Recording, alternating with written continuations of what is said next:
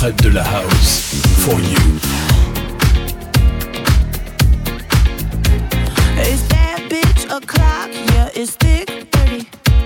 I've been through a lot, but I'm still flirty.